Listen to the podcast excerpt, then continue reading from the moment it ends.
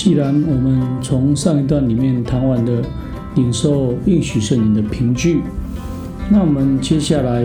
啊，在领受圣灵的重要性的啊第四个部分，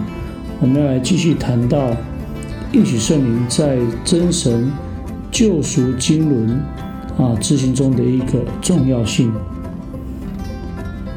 真神降下应许圣灵之后，才真正的啊，算是启动了啊真神救赎经纶。那从整体的救赎经纶而言，应许圣灵降下的一个重要性，可以借着两个方向。那这两个方向，一个方向就是应许圣灵在真神救赎经纶执行的一个建立性。那另外一个方面。另外另外一个方向，就是应许圣灵在真神救赎经纶的一个啊功效性。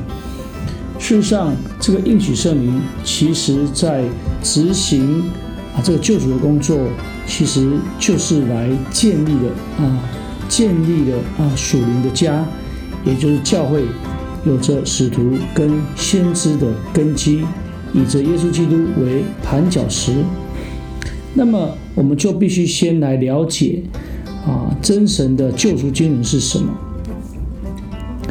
真神的救赎经纶在以弗所书一章十节里面的一个安排一词，它可以念成 oikonomia，在希腊文里面可以念作 oikonomia，oikon 就是家，nomia 就是律法。也就是律法的家。那这个经纶，如果用以弗所书啊的一章的九到十节，再加上组织来看的话，其实可以把它用英文翻译翻译成为 dispensation，哦，也就是神的一个啊救赎经纶结合主词，就是神借着耶稣基督来拯救啊失散儿女的一个啊安排。啊，dispensation or economy 啊，因此早在创立世界以前，真神啊这项的一个救赎工作，早就在基督里来成型定案了。所以从真言里面哦，所门的真言里面就这么说哦，在神那里为公司。那这里的八章里面其实就有一个啊所谓的。啊，一个跟基督有关的一个预言，所以天父真神就不断教导他的众儿女们，要存敬畏的心而有智慧，而这智慧也可以借着基督来显明。所以行事要有事先的谋略跟计划，也正如天父教导他的众儿女，在救赎的工作上，他自己也展现出从创世。到末日同归于一的这样的一个救赎经纶的一个执行，那救赎经纶 o e c o n o m i a 啊，立法的家 dispensation，简单来说就是神的救赎计划，也就是神针对救赎工作所呈现的一个历史以及整体性啊全面性的一个安排。因此，一方面主耶稣借着啊神的定旨先见被教育人。而犹太人就借着本丢比拉多，把他钉在十字架上杀了。耶稣所遭遇的一切，是按着神的定旨先见，一一的来实现，并且他的事早就记载在旧约的圣经里面了。另外一方面，我们这些啊蒙受恩典的子民，借着彼得的说法。就是照着父的父神的先见被拣选，借着圣灵得成圣洁，以致顺服耶稣基督，又蒙他血洒的人。所以在以弗所书一章里面，其实这个名词很有趣，或是这样的一个字词很有趣，就是从创立世界以前，在基督里拣选我们，所以才有创立世界以后的一个啊创造以及救赎。的一个实实现，那真神救赎的工作完全是出于神的旨意，也因着有着他的这样的一个旨意，才有着救赎的计划，而这救赎的计划就是隐藏在基督里，在神的的里面。因此，对我们人类来讲，这个隐藏在那里面的奥秘，如今神借着主耶稣基督道成肉身，定十字架，啊，埋葬，第三天从死里复活，啊，并升天，使我们知道这项奥秘在创造之神里面的奥秘是什么呢？其实，事实上，用以弗所书来做一个精准的定义，就是就是教会来解明这个奥秘，而这个教会的头就是基督。所以在以弗所书五章三十二节里面，其实他用着啊丈夫跟妻子的关系，在啊在象征或是在解释着啊基督跟教会的爱。那么真神救赎的一个经纶，是出自于神的一个计划，也是神的一个喜悦。也就是说，神以的他心中喜悦的一个立足点来安排救赎的一切。因此，在这个旨意里面的一个重点是什么呢？也就是按着自己意志所喜悦的预定，我们借着耶稣基督得儿子的名分。所以，这就是在救赎经纶里面所要得着的啊这样的一个名分，也就是成为神的儿子。那么，真神救赎经纶的一个执行。我们如果从保罗的书信里面，保罗写给啊罗马教会的书信里面，可以得得着，罪是从一人入了世界，死又是从罪来的，于是死就临到众人，因为众人都犯了罪，没有律法以先，罪已经在世上，但没有律法，罪也不算罪。从亚当到摩西，死就做了王，连那些不与亚当犯一样罪过的，也在他的权下。亚当乃是那以后要来之人的预象。那在这边所谈到的这预象，其实就是指着那一位在哥林多前书十五章里面所说的幕后的亚当，也就是主耶稣基督，也就是要带给我们恩典跟真理父怀里的独生子来显明。所以，我们。哦，如果把这个神的救赎经来做一个分段，简单的来做一个分段，可以把它分成旧约的律法时期啊，跟啊新约的恩典时期。那新约恩典时期，也就是在一句话的一个定义：律法本是摩西传的，好，与唯有恩典真理是从耶稣啊基督来的。所以，我们这边就可以看到，律法是神借着摩西传出他的诫命、律例、典章而成立的。那这些事原是后世的影，那形体却是基督。这形体的翻译其实就是身体，那身体就是基督。啊，更是啊，希伯来书里面引用旧约圣经里面为我预备的身体。而恩典时代就是道成肉身的耶稣基督自己神命而完成的，所以从这一刻起，时候满足了，真神救赎的经纶正式的开幕，就是借着道成肉身。因此，道成肉身，被定十架，第三天埋葬，第三天从死里复活，而后升天赐下应许的圣灵来，所以应许的圣灵在真神。啊，救赎经纶的一个执行工作，我们从真神救赎的历史中，我们非常清楚可以看到，在新约选民有两个救赎经纶的一个执行时期。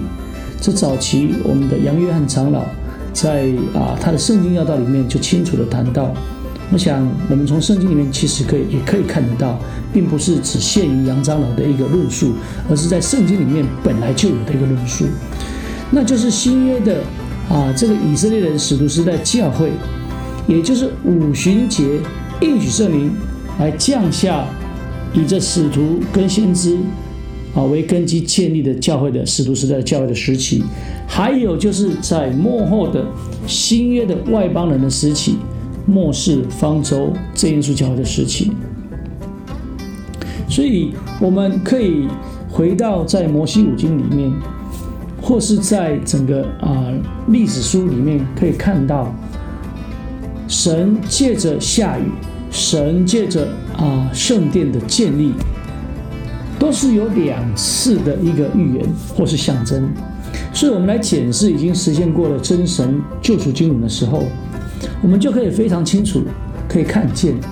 在真神执行救赎的工作时候，他所设立完美的一个预表是照着天上的，而地面的实现是一个应验，所以呈现在救赎的历史里面，也诚如真神所建立的国度跟崇拜有关系的一个啊建构上面，在旧约的时候有着啊大卫预备的一个前殿，那么在后殿的部分其实就是哦古列塞鲁士王。的一个后殿的一个建立的一个关联性，那么用着旧约的这样子殿的概念，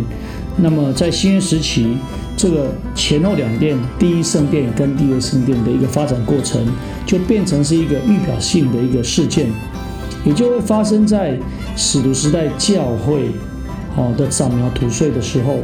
如果我们有去看过我们真耶稣教会的一个宗教教育，你就会发现撒种跟收割其实是指着两个时期，也就是史徒时代的教会是撒种长苗土税的时候，那末世的真耶稣教会就是收割的时候，有着这样的一个啊时期的一个关联。那在这两个一个时期，长苗土税、收割，又或者是啊第一圣殿、第二圣殿来预表教会的部分，其实都有着内在的一个关联性。所以在救赎中，神所实现的奇妙的大作为，其实让我们真的能够像保罗所说的，这真是神丰富的智慧以及知识啦。那再回到哦马太福音十三章里面，那主耶稣就曾经讲了啊八个比喻。那在这八个比喻里面，其实哦是有着从撒种到文士的一个比喻。那其中跟时间顺序有关的，就是哦天国的比喻，也就是有六个。因此，从撒种、撒玛土税，从马太福音十三章的二十四节到五十节这个过程里面，可以还可以看到一个字眼，就是收割的时期。那这个时候收割的时期，其实也就是预表着末世的真耶稣教会。所以，如果我们依循主耶稣所设下的这个时间顺序的一个轴线来思考的时候，我们就可以把救赎实现救赎时间的新时期当成一个整体来看。因此，再回到旧约里面，哦，过去显明，哦，期待降下雨来的这样的一个啊事情来做思考的时候，也就是有着秋雨以及春雨，而且这雨是带着所谓的赐福啊跟这个咒诅的。所以接下来。我们就会专注在神赐福的一个啊时雨，也就是秋雨跟春雨。那这是在以色列地有着所谓早雨晚雨的一个啊两道雨季的一个降下。我们接下来讨论。那在旧约历史当中，有关这个时期的一个预表事件的一个图像，我们可以从旧约预表的一个模型，这模型就是 tupos，tupos。这旧约其实预表的模型，就是以大卫为开始，所能完成的一个第一圣殿。那其实他所要打造的一个实体是什么呢？也就是早雨降下所建立的使徒时代的一个教会。那么由古列王塞鲁士这一个从东方来的王所开始，而后所罗巴伯所建立的这个后殿，其实就是晚雨。降下所建立的末世方舟真耶稣教会，刚才有提到，在圣经要道里面，这个杨约翰长老早就把这样的论述来完成。而我们今天再用一个比较精准的分析，可以看出确实有这件事情，也就是啊，所门时期的那一个第一圣殿是要来预表着、象征着啊早已降下的使徒在教会。那在所罗巴伯所完成的后殿，就是来预表着外邦人所建立、晚雨降下所建立的一个末世方舟这样一处教会。因此，也许圣灵在使徒时代教会啊救赎经纶的一个执行，就是从一句话开始的，也是从使徒行传的一章八节开始的。但圣灵降临在你们身上，你们就必得着能力。并要在耶路撒冷、犹太全地和撒玛利亚直到地极做我的见证。好，降临，这我们之前也有谈过。那这一段经文其实是使徒行传的一个核心重点。那在这段经文里面，我们可以看到，在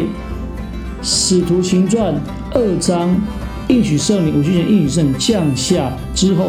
彼得就来说出在公元八百年前神的应许。事实上，就记载在约珥书二章二十八节里面。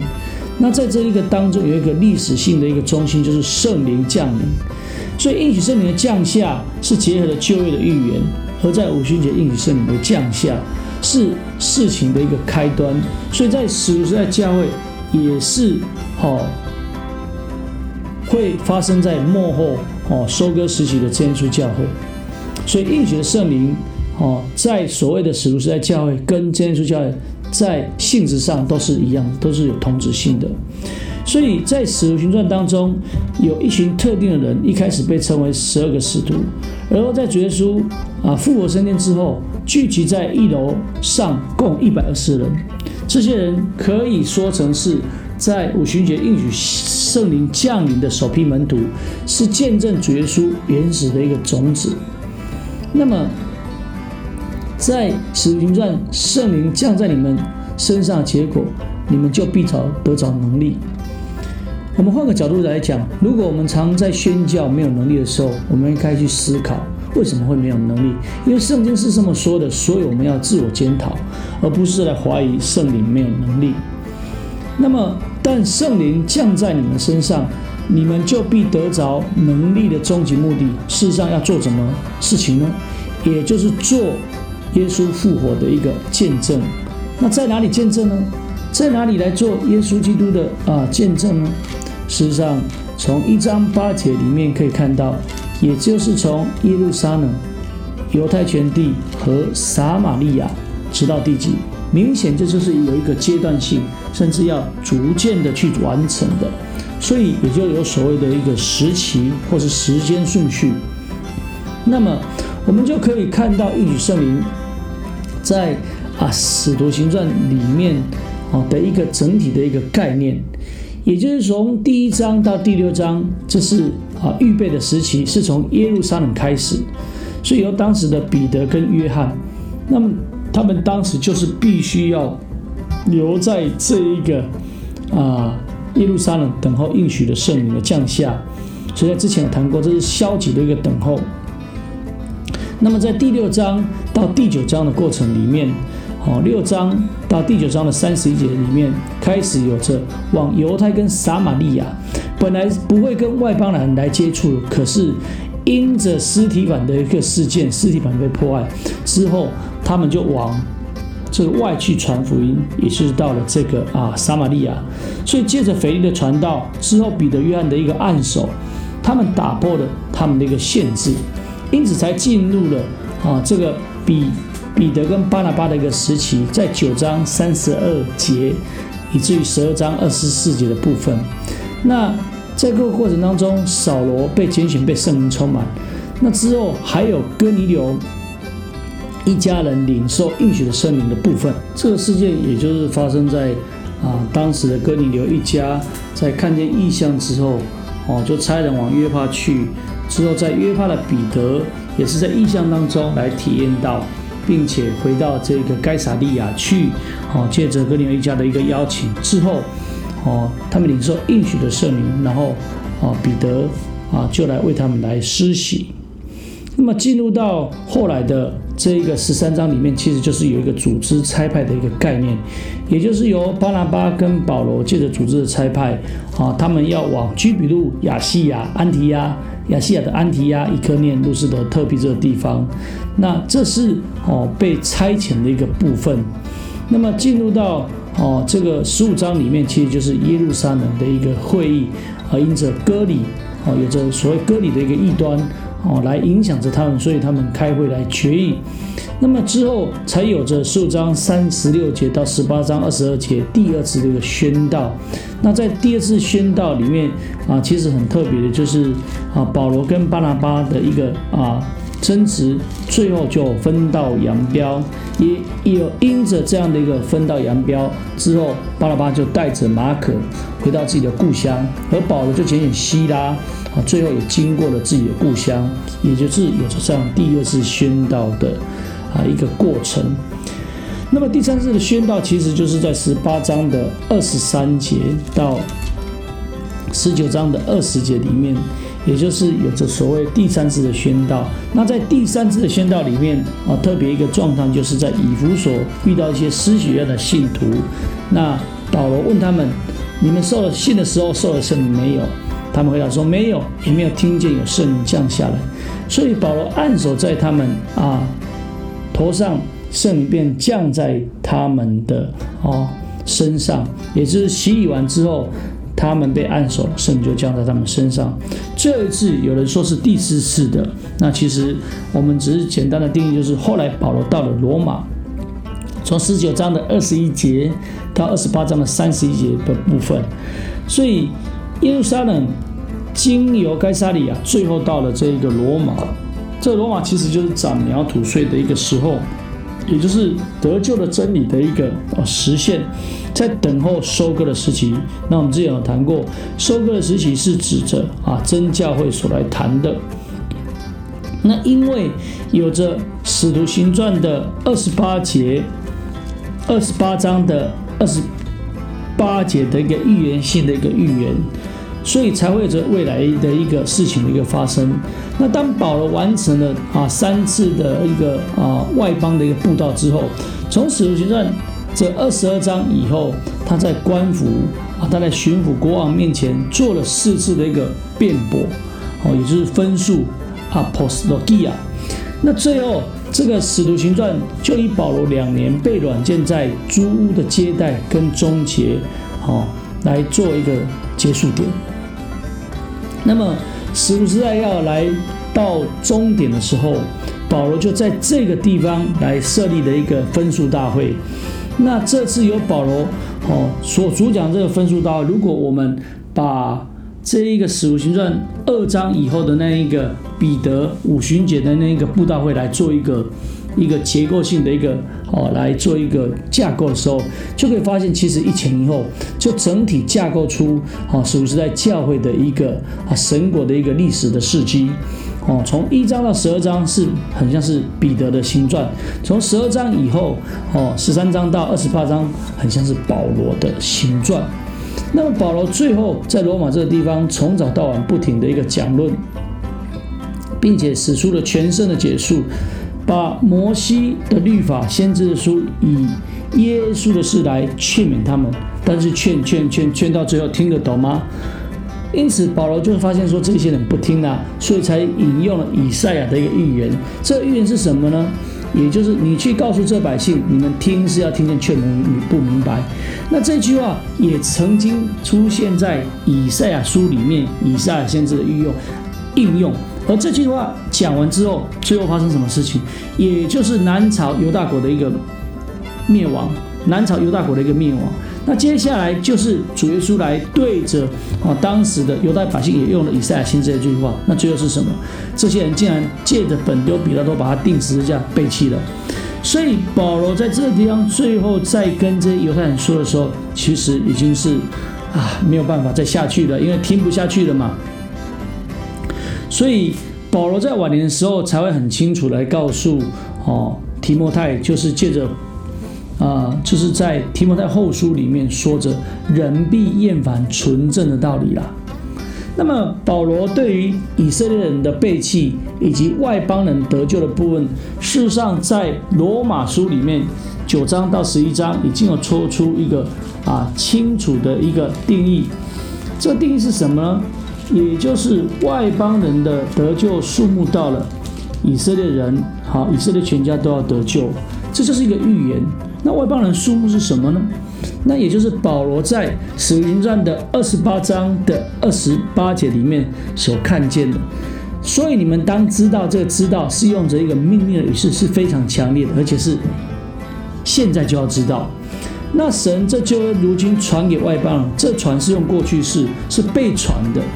那问题就是说啊，奇怪，那当时已经有着外邦人信主啊。从再早一点的腓力的事件，有当时撒玛利亚人的信主，有这个埃提阿伯的一个信主，还有后来哥尼流的事件，那些已经外邦已经传给外邦人啦。那么这个他们也听说的听的这个字是用 future tense，是一个未来式。那很奇怪的，已经有外邦人相信了，那为什么未来还要听见呢？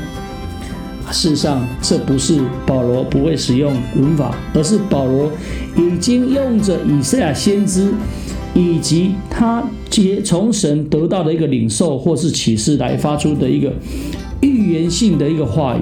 那这个讲完之后，没有人要听了，走了呀，走了。也就是这个时代，也就是当代的使徒时代，就要接近要来断绝了。那么，这就是使得时时代使徒保罗最后的一句话，也是。使徒保罗来结束使徒时代的这一句话，也就是如今传给神，你们当知道神这救恩如如今传给外邦人，他们也必听受。所以在救赎的历史当中，就准备等候着外邦人要来听受神救恩的一个时期。因此，使徒时代是以着犹太人为主轴的一个教会时期。那这个时期已经在保罗最后都在罗马的宣道进入啊，最终要进入历史了。所以，我们就可以看见这一个外邦人的时代在哪里呢？其实就是应许圣灵建立的末世方舟真耶稣教会。所以我们非常感谢神的一个大作为。保罗在使徒行传二十八章二十八节的这个预言，正应验在这个悦纳的时刻，就是在现在进入末世的时期，真神降下的完语的圣灵，来设立以外邦人为主体的真耶稣教会，要借着这个教会展开末世的宣道跟牧养的工作。那在真神救赎经纶的真耶稣教会，是真神在末世时所设立的基督的身体。继承了使徒时代教会道理的一个正统，并蒙神恩赐赐下应许的圣灵，所以因此真主教会的我们，事实上就是在真理跟圣灵里面来侍奉神，正是进行末世收割的一个啊时期，是天上教会在末世最后的这一段。也就是主耶稣再来要接回的，就是最最后的这一段真耶稣教会，是时在这个末了时空的一个唯一，在救赎经纶的一个展现之间，真耶稣教会是整个救赎经纶的最后一个时期，所以从亚当到最后一个受洗归入真耶稣教会的人，都是在同一个身体、同一个教会里面。那么从天上属灵期的啊观点来看。就业的选民，使徒时代的教会的圣徒，又或是末世方舟啊，这些书教会神的选民，以及最后外邦人数目要来全家得救的余数，他们都是在这个教会的里面。他们就是啊，在天上的耶路撒，在地面的实现，也就是借着十字架，在主耶稣里面成为一体。虽然在救赎经纶的安排当中，哦，神不断的借着过去的所谓的伊甸园啊、会幕、圣殿啊，或是后来啊的一个教会，其实我们都可以知道，真神的旨意就是在基督里，在这个奥秘，而且就是借着教会来成全，必须有应许圣灵的一个带领。那我们事实上，也就是同一个母亲，也就是在上的耶路撒冷，哦，因为。真教会是在上的耶路撒冷，他是我们的母，哦，母亲只有一个嘛，所以在救赎的时空之上，耶稣教会是跟那一个天上的教会是一体的。所以简单来讲，真耶稣教会所承受使徒时代得救的一个正统有三个，第一个也就是道统，也就是基本教义跟基本信仰，就是跟得救有关的这样的一个教育以及信条。第二个，也就是从五旬节应许圣灵降下的圣灵，我们是一致的，在本质上是一致的。再来就是教会的组织，也就是有着所谓使徒时代教会跟真耶稣教会，借着秋雨春雨，借着第一殿、第二圣殿的一个啊预言象征，让我们看出有这样的一个时期。所以使徒时代教会以后留下的空白，从有形的教会来看。五旬节应许圣灵首将所建立的使徒时代教会，已经完成那个时候的一个任务，结束走进历史。但是长苗吐穗，有发芽生根出来，所以这根就是道理。神的道因此没有灭没。所以从肉体来看，外邦人中建立的最后的这个真耶稣教会，